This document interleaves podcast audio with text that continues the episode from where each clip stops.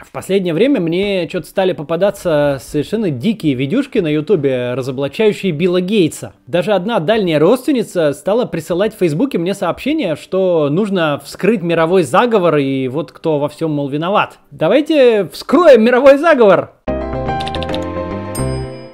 Разберемся, кто же такой Билл Гейтс и чем он сейчас занимается, а также откуда взялся. Для этого видео я...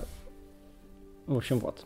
А вообще, почему одни очень богатые люди входят в общественный фольклор, а другие нет, совершенно непонятно. В мире больше 2000 долларовых миллиардеров с суммарным состоянием под 8% мирового ВВП. Но весь 20 век главами мировой зловредности и головной болью конспирологов были ровно две семьи – Ротшильды и Рокфеллеры. Никто толком не помнит, на чем эти два дома разбогатели и какая между ними вообще связь. Просто так, для справки. Ротшильды – это европейские банкиры, заложившие свое состояние еще в конце 18 века. А Рокфеллеры – американские нефтепромышленники, появившиеся во время промышленной революции, о которой мы уже как-то говорили в одном из прошлых видео. Первые евреи, а вторые протестанты. Когда первые уже рулили крупнейшим банком Европы и ходили в баронах, вторые еще не родились. Но 11 сентября, лунная программа, любая революция, выступление, одиночный пикет, любой кризис, вообще вся медицина, а для плоскоземцев даже земной шар, так или иначе отсылают к мировой закулисье, во главе которой эти два рода. Один из которых, что надо сказать обидно, даже не еврейский. Но время идет, первой промышленной революции, дай бог, уже сто лет – в верхних строчках Forbes уже давно не промышленники и тем более не банкиры, потрепанные великой рецессии. Там IT-предприниматели, творцы нового мира. И в тайных списках вершителей судеб человечества теперь уже они. Вообще, если бы, если бы я делал теорию заговора, лучшим кандидатом стал бы Джефф Безос. Во-первых, самый богатый, а во-вторых, куда более зловещий, чем близорукий основатель Microsoft в своем бессменном растянутом свитере. Но конспирологи нельзя сказать, чтобы наделены общей логикой для человечества. Так что титул творца всей пакости на Земле узурпировал именно он, Вильям Генри Гейтс III. А для друзей просто Билл Гейтс.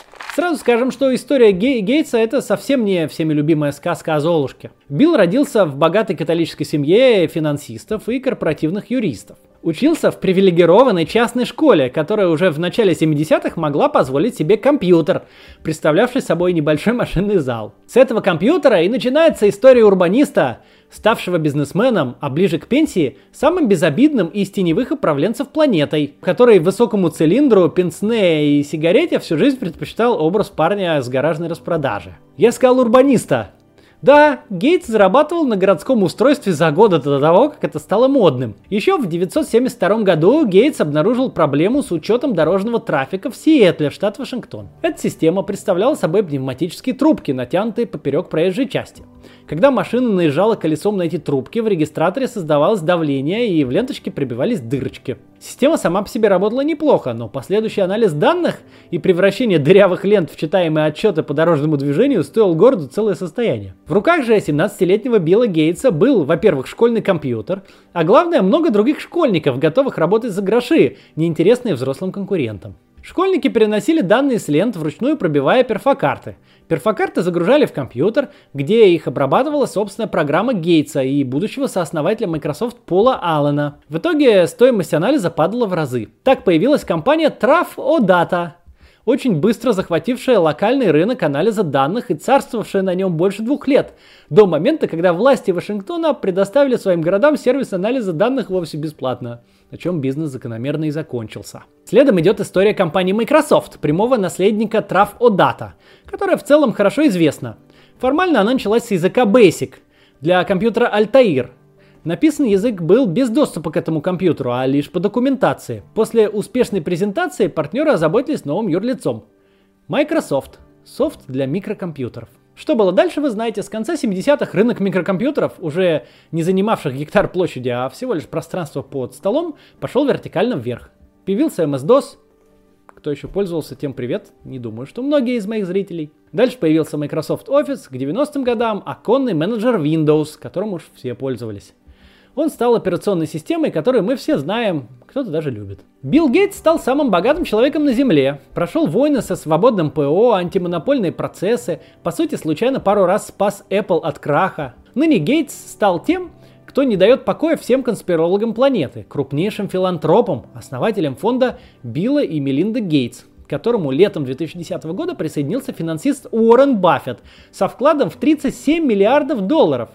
Но без ребрендинга со своим именем. Фонд распоряжается общим капиталом теперь на сумму более 50 миллиардов долларов.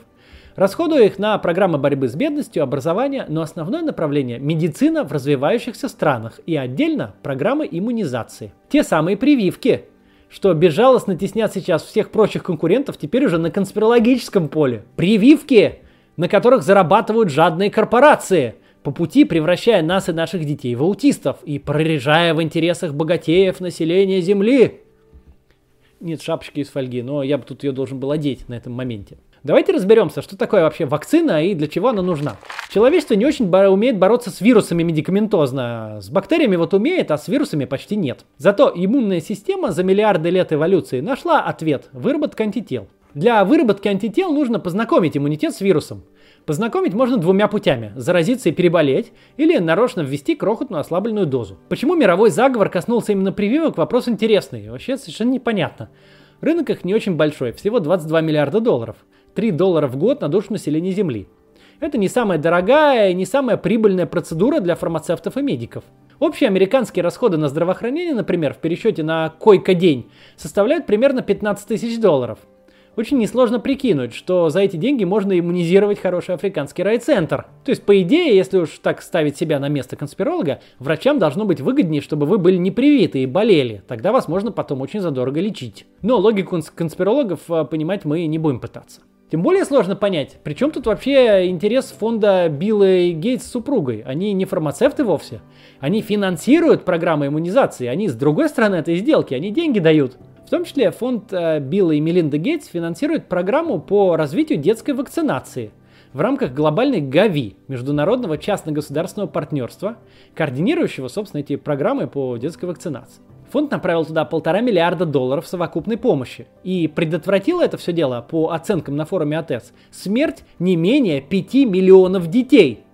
При охвате иммунизации около 370 миллионов. 5 миллионов детей не умерло от жутких заболеваний. Гепатит Б, коклюш, гемофильная инфекция, пневмокок, полиомиелит. И это по состоянию уже на 2013 год, без учета дальнейших программ, которых было много. А гемофильная инфекция, к примеру, это жуткая штука. Э, проще назвать симптомы, которые ей не свойственны. От менингита через пневмонию до гнойного артрита страдающие этой болезнью вот страдают от всего этого. Оскар Шиндлер спас примерно 1200 человек, за что получил заслуженное признание, чрезвычайно почетный титул праведника народов мира в Израиле и канонизирующую экранизацию от самого Стивена Спилберга, взявшую 7 Оскаров под талмудическим слоганом «Спасший одну жизнь, спасает весь мир». Билл Гейтс же за 5 миллионов спасенных детских жизней в рамках лишь одной программы и по состоянию на 2013 год поселился в фантазиях конспирологов-антипрививочников, как тот самый буржуй советской карикатуры, что жмет последний сок из пролетариата. И, кстати, да, фонд совместно с компанией MasterCard прямо сейчас разворачивает программу по ускорению разработки вакцины от COVID-19. Вот что они говорят. В этом году исполнилось 20 лет фонду Билла и Мелинда Гейтс. Мы в уникальном положении. У нас есть опыт и ресурсы, накопленные за годы работы. Сейчас мы готовы объявить, что к имеющимся 100 миллионам долларов потратим на программу борьбы с вирусом еще 150 миллионов. Таким образом, общий бюджет программы дойдет до 250 миллионов. Мы верим, что все жизни имеют одинаковую ценность. Эпидемии сильнее всего поражают самых бедных и уязвимые общины. Именно на них будет направлен основной объем помощи. Мы благотворители – мы можем идти на те риски, которые не возьмут на себя корпорации и правительства, и реализовать идеи, которые могут спасти жизни. Мы не конкурируем с правительствами и промышленностью, мы займем свое место. Звучит, надо сказать, разумно, Огромный и опытный фонд может себе позволить финансировать те идеи, те эксперименты и исследования, что не впишутся ни в коммерческие, ни в государственные модели. Кроме того, у них есть возможность помогать тем, кому не поможет никто другой. Да, для антипрививочников это может быть не очевидно, но за сотнями миллионов людей на планете не бегает доктор с иглой. Никто их не убеждает через YouTube, что им нужны прививки. Их правительствам очень часто вовсе без разницы, доживут они до зимы или умрут. Есть Афганистан, Сомали, Центральноафриканская республика, Южный Судан, Мозамбик, еще множество стран, где каждый 10-15 новорожденный не доживает до года. Они бы и рады прививаться от всего чего угодно, от всей дряни, которая окружает их каждый день. Но до их желаний просто никому нет никакого дела. Цена их жизни для правительств не очень далека ушла от ноля.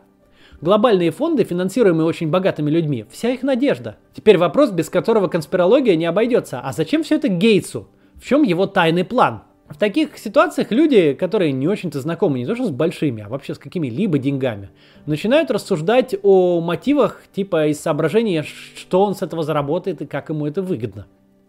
Вообще-то рассуждать о мотивах незнакомых людей довольно дурная затея. Вы не можете понять, что у них в голове и какая у них система координат. Равно как и думать, в общем-то, что любые действия измеряются деньгами и делаются во имя них. Вообще, в США очень давняя традиция благотворительности. Фамилию, например, Джона Хопкинса, одного из многих железнодорожных магнатов 19 века, не знал бы приблизительно никто, как и фамилии большинства его коллег.